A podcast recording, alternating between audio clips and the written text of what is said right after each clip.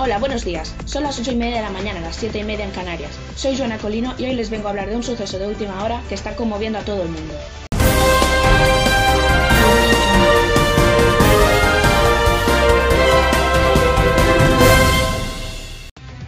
Nos encontramos en el Colegio Adela de Trenquellón en Barcelona, donde esta mañana la policía ha encontrado a un chico de alrededor de 14 años leyendo un libro y tomando apuntes justo en la puerta del colegio. Cuando le han preguntado lo que hacía allí, él ha respondido que estaba leyendo mientras esperaba con entusiasmo que llegara el momento de entrar al colegio. Según testigos, se confirma que al niño le gusta estudiar e ir al colegio, gusto extraño para un adolescente.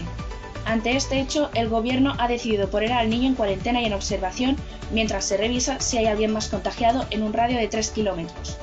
Para saber si más adolescentes están contagiados, los maestros de distintas asignaturas van uno por uno dando lecciones y analizando si al chico o chica le gusta lo que explican o se aburre y prefiere hacer otra cosa. El mundo se ha conmovido ante este suceso y ya se han iniciado campañas dando apoyo al chico y a su familia.